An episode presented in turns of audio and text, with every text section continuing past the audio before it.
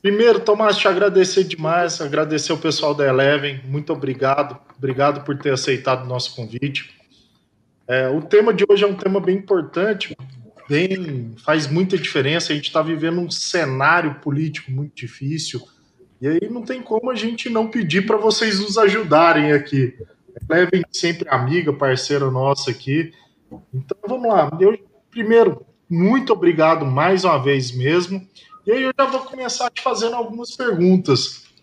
O que, que a gente pode esperar desse atual cenário macroeconômico, tanto no aqui na esfera nacional, a gente cheio de, de discussões, o governo numa pseudo-crise, ou pode-se falar uma crise também, e o global, o, o exterior afetando também.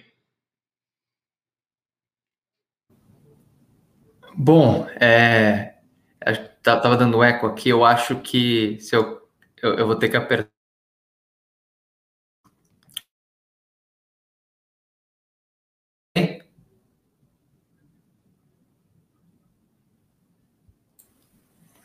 Tomás, tá me ouvindo, né?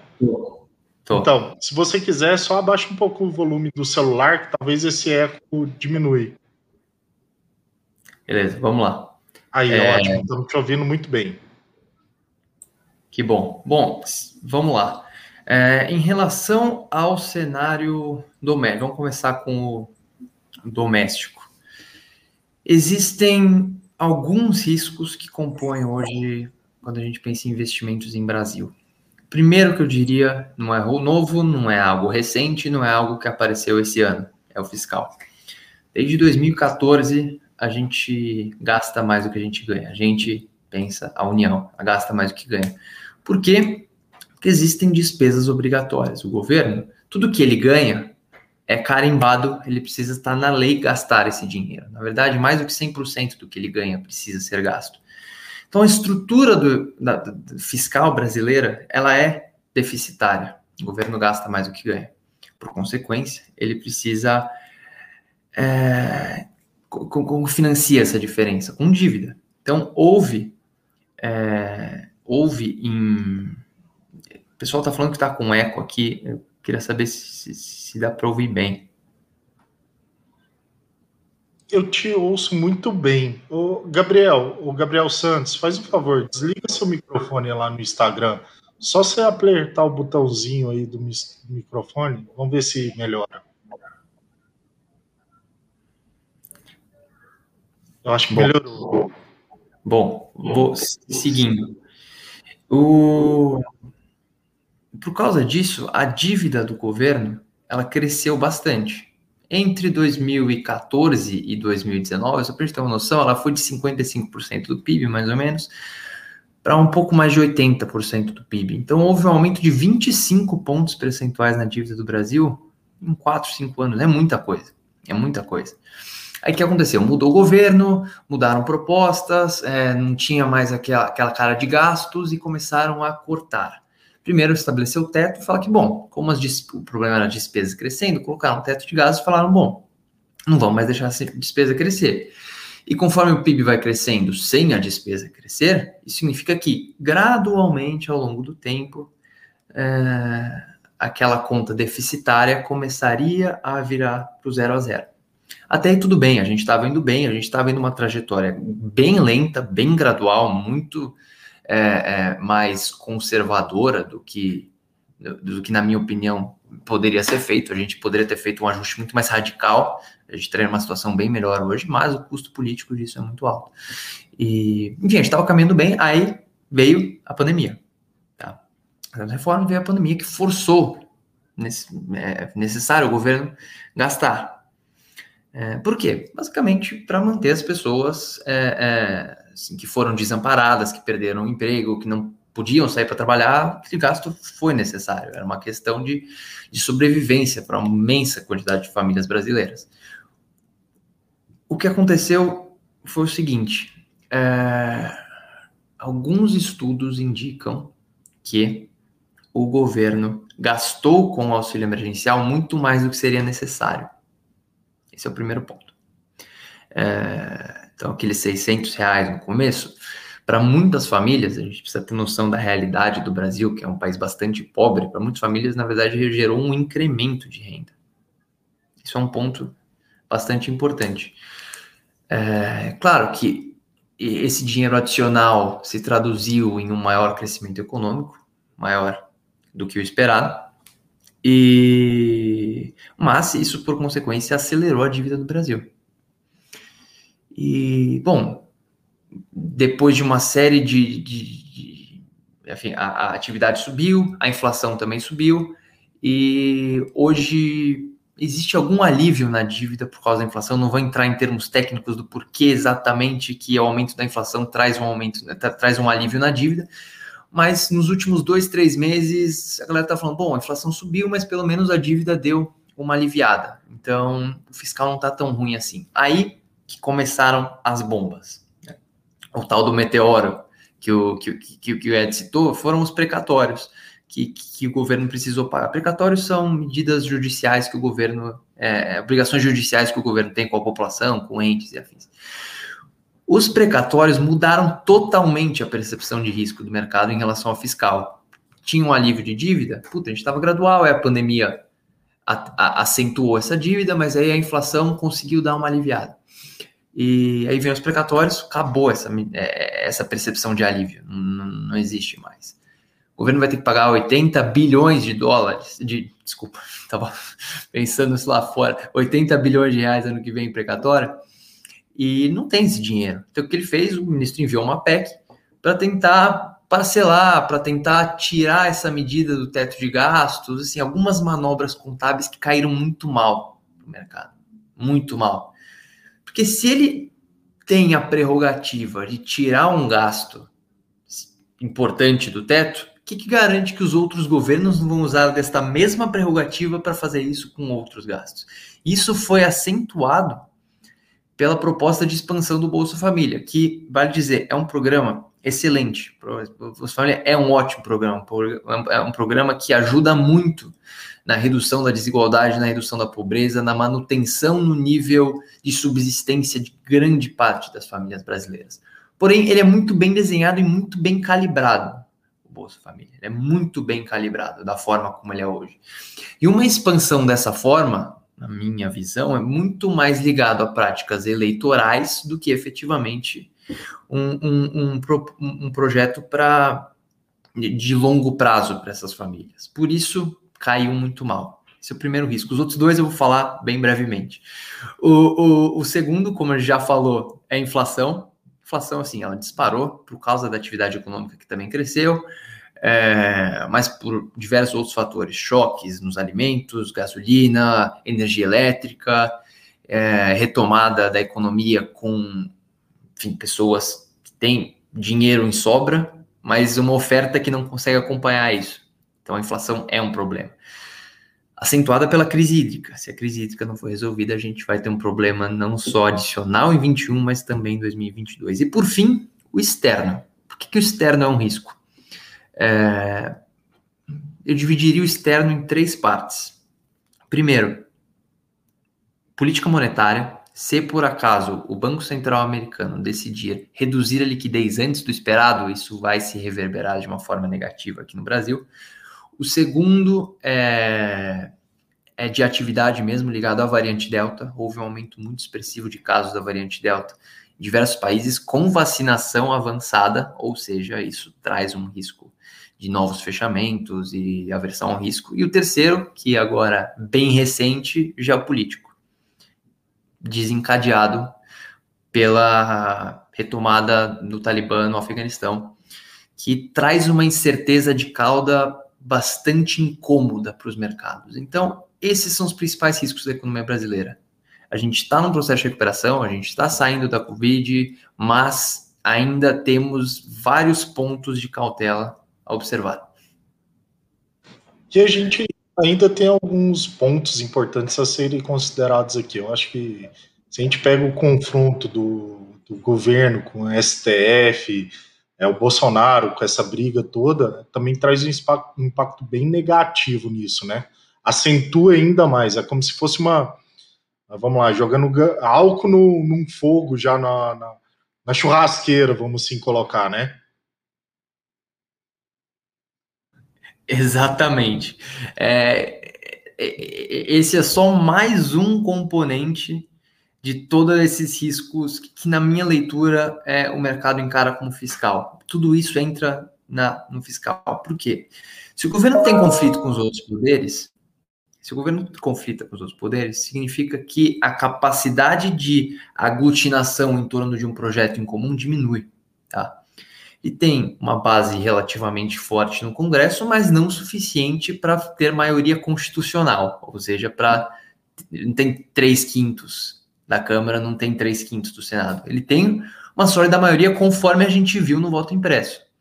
É, enfim, foi uma, um número assustador ver o número de, de, de deputados é, que embarcariam nessa jornada do voto impresso, mas não tem maioria constitucional para fazer isso, ou seja, não tem três quintos.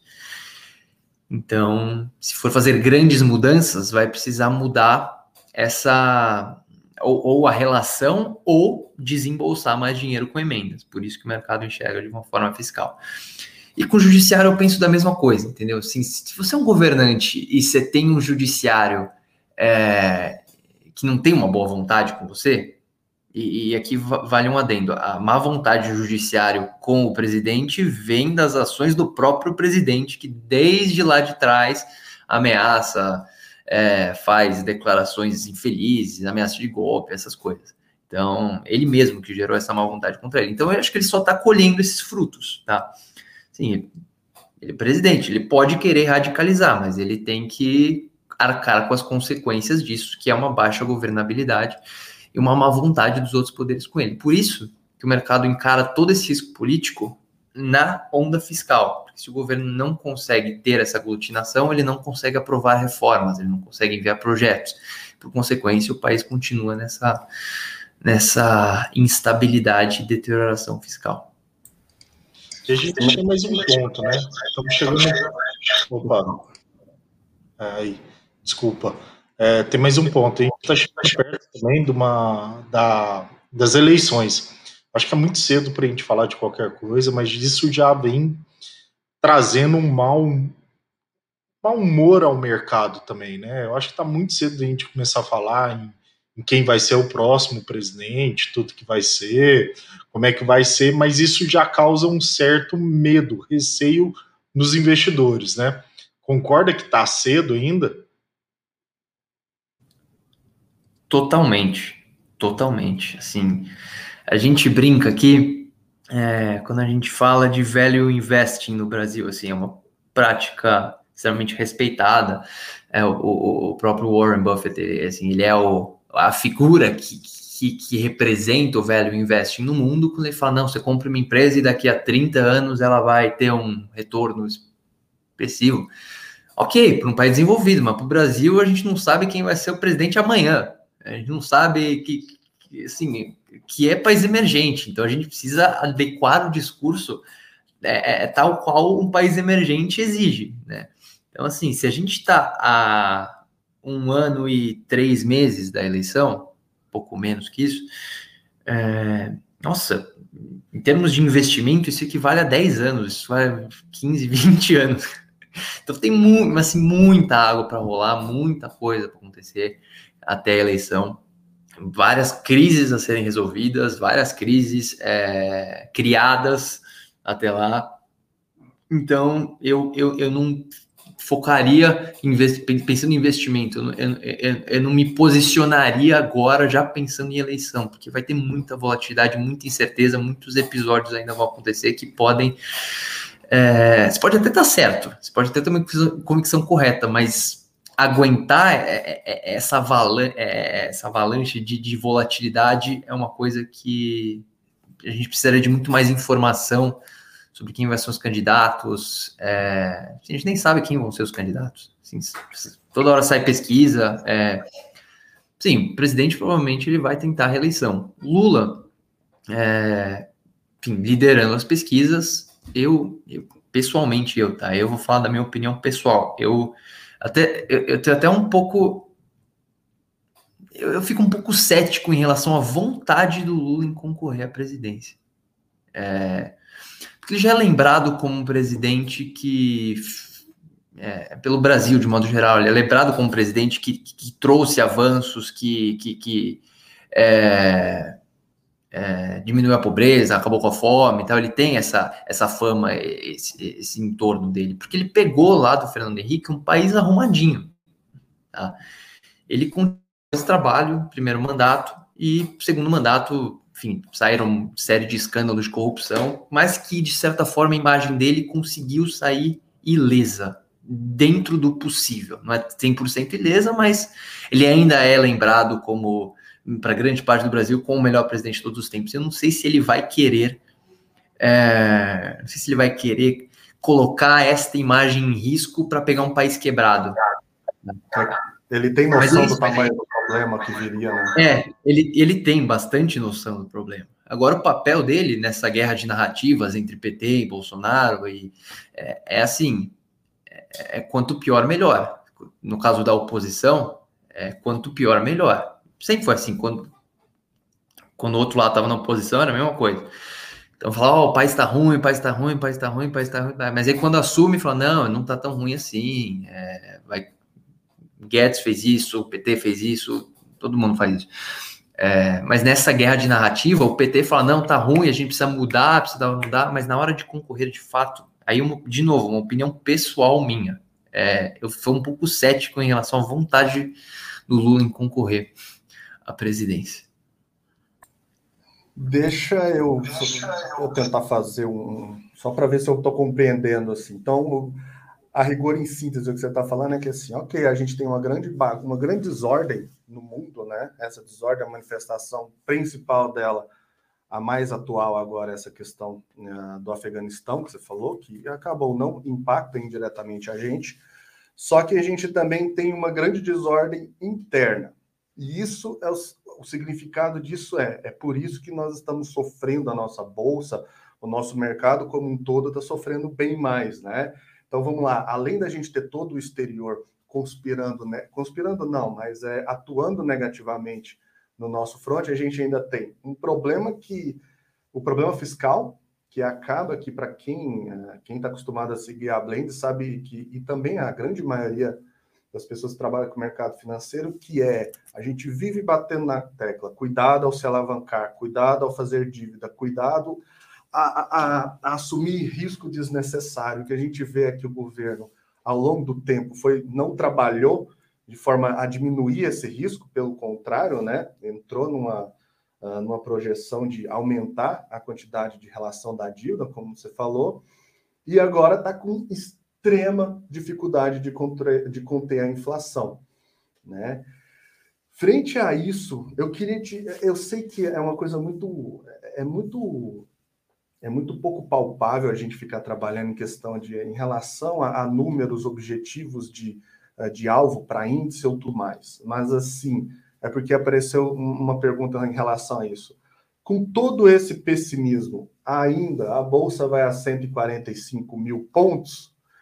Eu só vou eu entendo perfeitamente que é, é, é uma, uma, uma pergunta aberta demais, que a gente tem, digamos, muita coisa não respondida e muita incerteza para dizer, mas vamos imaginar o melhor, o menor, o melhor dos, do, dos mundos para a gente. Uh, imaginemos que a gente tenha uma, uma, uma cessação desses conflitos, por exemplo, que a gente está tendo do executivo com, com o jurídico, com o STF e o STE junto com finalmente dar um destino. Hoje era para ser votado a, em relação ao imposto, a, reforma, às leis do imposto de renda, e parece que uh, o Arthur Lira já falou que talvez não ia conseguir fazer isso hoje, já vai ficar para mais um tempo. Vamos dizer que a gente resolva, consiga resolver isso. Você acha que o que está agora no contexto, vamos pontuar e ficar um pouco restrito ao Afeganistão, você acha que a gente tem condições de recuperar 20% ou 25% do nosso índice para bater 145 mil pontos,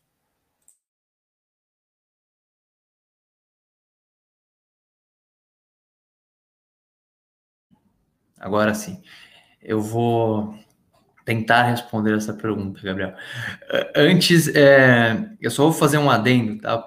É, em relação ao Lula, que assim, para metade do Brasil, ele é um corrupto é, irrecuperável. Para metade do Brasil, outra metade, ele é de fato uma pessoa que, que, que, que é conhecido como Salvador. É, então, assim, o nosso papel como analista é entender esses lados, entender que, assim, bom, de fato, o Lula, ele é, minha opinião, assim, ele é, ele cometeu diversos crimes, ele deveria ser punido por causa disso. Agora, é, para outra metade do Brasil, conforme a gente vê nos resultados de eleição municipal, muitas pessoas ainda votam no PT, muitas pessoas ainda querem o PT. É, então, tem que analisar esses dois lados, a gente tem que entender. É, é, por que, que ainda tem pessoas que votariam no Lula? Por que, que ele está liderando essa pesquisa de uma forma avassaladora? É, esse é um ponto importante para a gente monitorar. É, então não é que não, Lula com a imagem limpa. Para as pessoas, é, é, é para metade do Brasil, ele tem. E é isso que define o voto, não é, não é nossa própria vontade, é, é o que metade do Brasil pensa. Então, é, gente tem que ficar atento a essas movimentações de como a população percebe, não como nós mesmos percebemos. Isso é bem importante na hora de tentar ser analítico. Mas vamos lá. Em relação à bolsa, olha, o, eu, eu, eu, acho que sim, respondendo a pergunta, eu acho que sim, eu acho que ela volta. Eu acho que hoje a gente vive um momento de muito estresse generalizado por causa de por causa desses eventos que você citou, Gabriel. Tem a questão da inflação, taxa de juros subindo, o externo não está favorecendo com variante Delta e agora com essa questão geopolítica. Isso tudo está tá aumentando a aversão a risco no mercado e está deixando o mundo para emergente um pouco mais azedo. Tá? Isso pensando em preço. Agora, quando a gente pensa em valor, quando a gente pensa no lucro que as empresas divulgaram nessa temporada, a gente vê que existe uma simetria muito grande muito grande. Sim, o preço hoje não é compatível com o resultado que as empresas apresentaram no segundo tri. É, então, e, e, o que, que, tem segurado essa bolsa? Risco fiscal, inflação, externo. É, o preço responde muito mais às oscilações de curto prazo do que no longo prazo. É, perdão, o, preço, assim, tem um risco agora, o preço vai responder na hora, vai desabar. Para reconstruir, o processo tende a ser um pouco mais gradual. Então, é, eu acho que esses fatores, esse, esse clima de mal-estar é o que está é, é, é, o que fez a bolsa reduzir bastante e que impede uma recuperação mais robusta, mas sim. Até falando com o Rafi, a gente acha que 117 mil ficaria muito barato considerando os resultados que as empresas divulgaram. É, que entenda uma coisa: o mercado brasileiro no geral, qualquer, mas o brasileiro mais por causa da questão da liquidez, ele funciona em manadas, é um efeito manada. Tá? Então, se está todo mundo falando do risco da um fala do risco da inflação, outro fala da, da, política monetária, aí vai todo mundo junto. Não, agora, quando a gente olha a curva de juros, uma precificação extremamente exagerada, na minha opinião, pela sua Selic para 2022. De fato, a gente está com uma inflação, o juro tem que subir. Agora, ir para 9% no final do ano, eu acho que é, de certa forma, um exagero. Em parte por causa desse efeito manada. E diante de algum sinal, nem precisa de uma boa notícia, mas é só parar de ter má notícia, a tendência é que haja uma recuperação porque os fundamentos eles começam a prevalecer em relação aos ruídos. Então, eu, eu, eu não cravaria um alvo, tipo 145, não é nem meu papel aqui fazer isso, mas eu acho que hoje a bolsa está excessivamente penalizada pelos ruídos de curto prazo. Então, isso significa oportunidade. Eu posso só comentar uma coisa uma coisa que o Arthur, que eu costumo conversar muito com o Arthur sobre esses, esses aspectos. Eu costumo dizer para ele que no final, no final desse 2021 não vai, no, no fim das contas, a gente tem duas coisas para eu, por exemplo, me apoio em duas coisas. Primeiro, a gente os nossos os empresários, as pessoas responsáveis por tocar essas empresas, que mesmo uh, com essa avalanche de, de, de, situações negativas que a gente passou, seja Covid, seja o pós-Covid, seja todas as incertezas, a gente tem um monte de uh, um monte de gestor de empresa extremamente qualificado que sabe lidar com essas crises. Então é isso que eu costumo dizer para o Arthur, que assim, Arthur, então na hora da gente escolher, a gente vai escolher essas pessoas que, apesar de várias outras crises, inclusive, que elas já viveram, elas se saíram bem, saíram vivas e hoje estão aí encabeçando essas boas empresas. Acaba que é, é uma das formas que a gente faz para selecionar papéis. E uma outra coisa que eu costumo dizer para ele é que a gente, eu acho que o que a gente vai perceber ao longo do tempo é que, a grosso modo, não vai fazer a menor diferença assim, a, a, hoje não faz a menor diferença, eu digo hoje assim, 2021, quem é que vai ser eleito lá para frente? O que a gente está precisando é de a, paz e organização das coisas para o próprio pessoal do mercado conseguir tomar decisões. Ah, vai ser o fulano de tal concorrendo com o ciclano? Ótimo, então vamos nos preparar para isso. Ah, vai ocorrer eleição sem nenhum sem nenhuma crise adicional, sem nenhuma crise maior? Ótimo, então vamos nos preparar para isso. Porque aí depois a gente, inclusive, eu vou te dizer que no final das contas, para para mim, eu te digo que não vai fazer tanta diferença se vai ser o Lula ou o Bolsonaro ou alguém da terceira via que vai que vai ser eleito, porque a gente, à medida que a gente sabe, a gente souber que vai vai ocorrer eleição dessa forma, seguindo esses trâmites, esse rito, essa ordenação, ok, a gente consegue se preparar para todos os cenários. Agora, puxa vida, hoje a gente não consegue falar se a gente vai ter uma eleição calma, tranquila, se a gente vai ter é, problema de urna e não aceitação de resultado e tudo mais, poxa, como que a gente vai, como que a gente vai se preparar em relação a isso, né? E eu não sei, a gente está quase chegando ao fim assim dessa nossa conversa, um papo um pouco muito mais rápido. Tem alguma coisa, Tomás, que você acha que você poderia ajudar a gente com um comentário? Né, um comentário em relação assim, frente a tudo isso que a gente conversou, como que você acha que a gente que trabalha com bolsa, a gente que tem investimento em bolsa de valores, em renda variável, a gente devia estar posicionado hoje, nesse momento agora, esse, uh, vamos dizer, para esse segundo e terceiro trimestre de 2000 e, perdão, terceiro e quarto trimestre de 2021? Olha, é... aqui. Olha, é... nesses cenários de, de ruídos excessivos, é... tem uma frase que a gente sempre usa, é... que é uma caneca não consegue segurar um tsunami. a gente sempre fala, uma caneca não vai segurar um tsunami.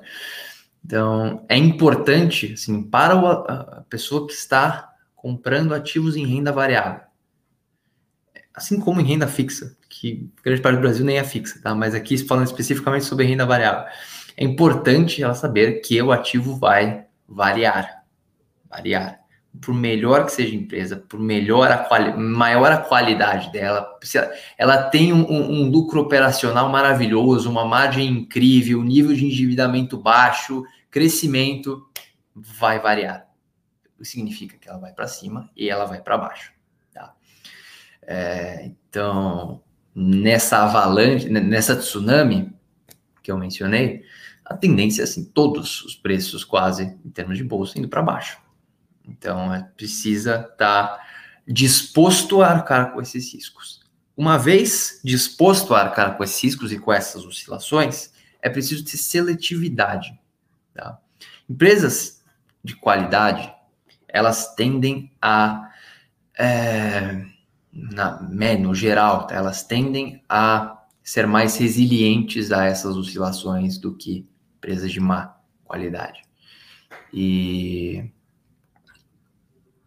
Terceiro ponto é fazer uma criteriosa análise setorial. Eu quero dizer com isso? Pensando até em fluxo, não necessariamente em fundamento, a tendência é que os setores eles rodem. Tá? Uma hora o que puxa é commodity, é material básico, outra hora o que puxa é, é, é consumo discricionário, outra hora é industrials, enfim, setores eles tendem a rodar. Entender este movimento de rotação dos setores é extremamente importante. Quando eu penso em termos macroeconômicos, que é aí que é onde eu entro, tá?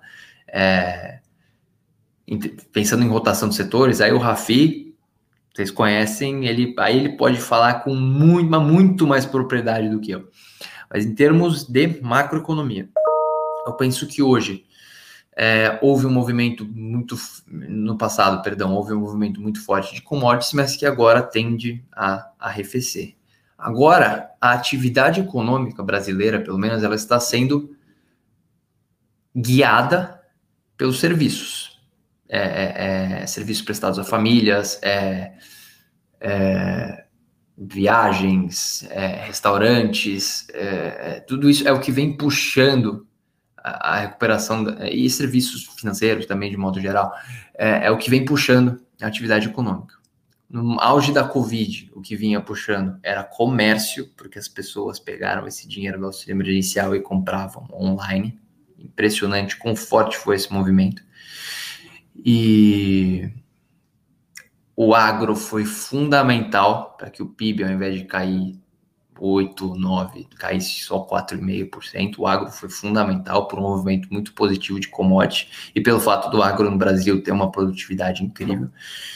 E, e os serviços eles ficaram muito deprimidos, muito deprimidos. E a, a indústria conseguiu, é, conseguiu ter alguma recuperação por causa do comércio, tá? Então, assim, as pessoas demandavam bens, para comprar online. Puta, mas não tem. Aí a fábrica vai lá e fabrica. Então a produção industrial cresceu bastante também nesse período. Só que aí começou a faltar peça, fábricas tiveram que fechar, aí voltou a desandar. Nesse momento, serviços, durante a pandemia inteira, os serviços eles ficaram bastante deprimidos. O terceiro setor ficou bastante deprimido. E agora, com a reabertura, as pessoas se vacinando e esperamos nós, o mundo voltando uma, um pouco mais da normalidade, mas voltando um pouco mais para a normalidade que a gente conhecia, é, a tendência é que este setor, e aí tem enfim, uma série de empresas para olhar, mas normalmente o trade ligado à reabertura, trade, o fundamento ligado à reabertura é, é, é o que deve guiar, deve puxar a uma retomada em termos de bolsa de valores. Então, resumindo, cautela, porque você não pode segurar uma, um tsunami com uma caneca, seletividade e setor.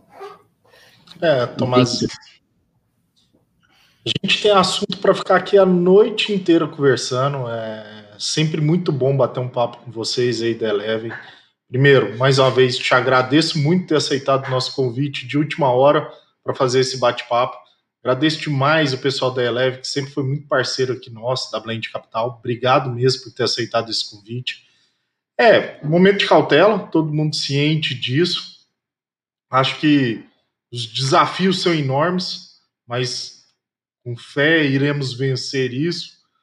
Tenho certeza disso. E assim, Tomás, só para finalizar, te agradeço muito. Não sei se você tem alguma consideração final a fazer. Gabriel, da mesma forma, te agradeço demais por ter participado comigo aqui, meu sócio, amigo aqui da, da Blend. Então, assim, só para a gente encerrar, Tomás, obrigado.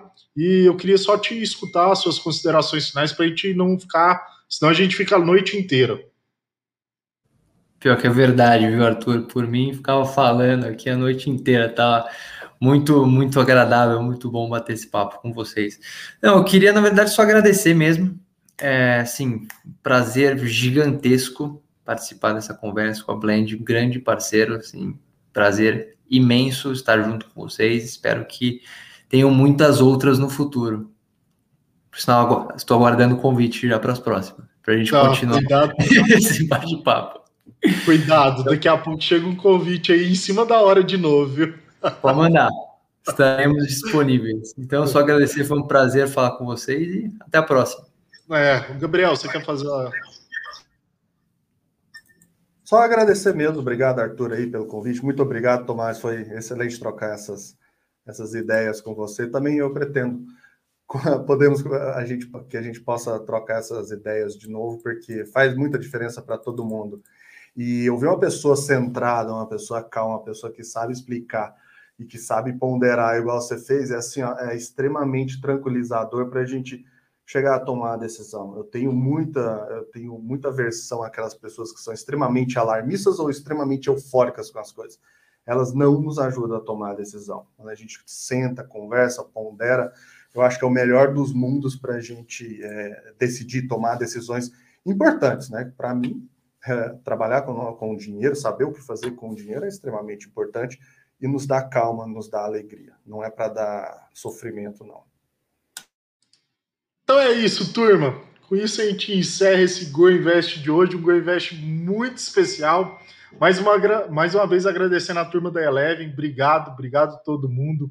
Grande abraço para o Rafi, para todo mundo aí. Obrigado por ter aceitado o nosso convite. E até o próximo Go Invest. Toda terça-feira, às 17h30, estamos online, tanto no YouTube quanto no Instagram.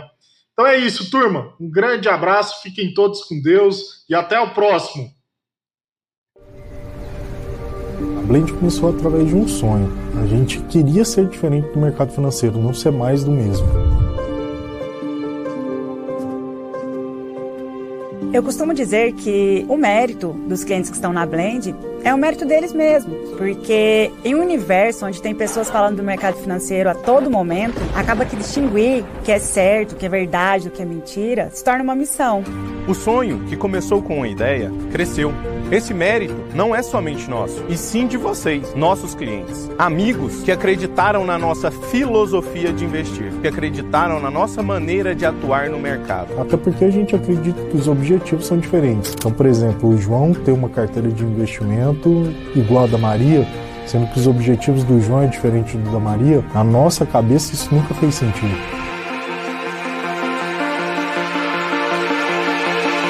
Acho que estamos numa era todo mundo entendeu que o bem mais precioso do ser humano é o tempo. E isso veio com a pandemia. Na real, todos nós temos o hoje, o agora.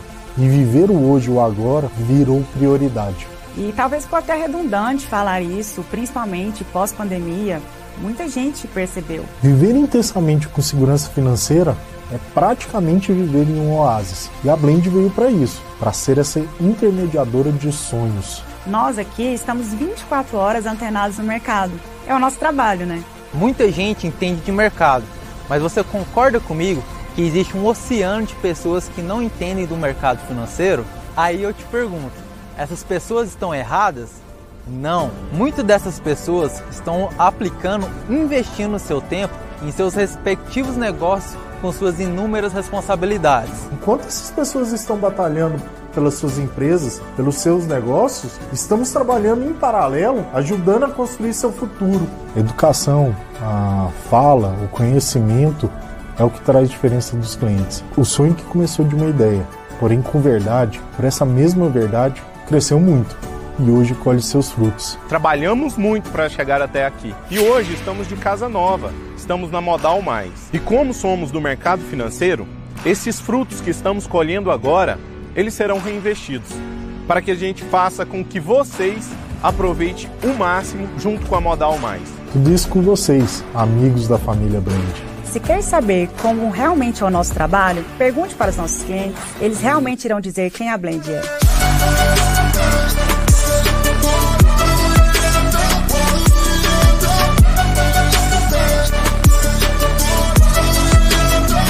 Sozinhos podemos ir rápido, juntos podemos ir muito mais distante.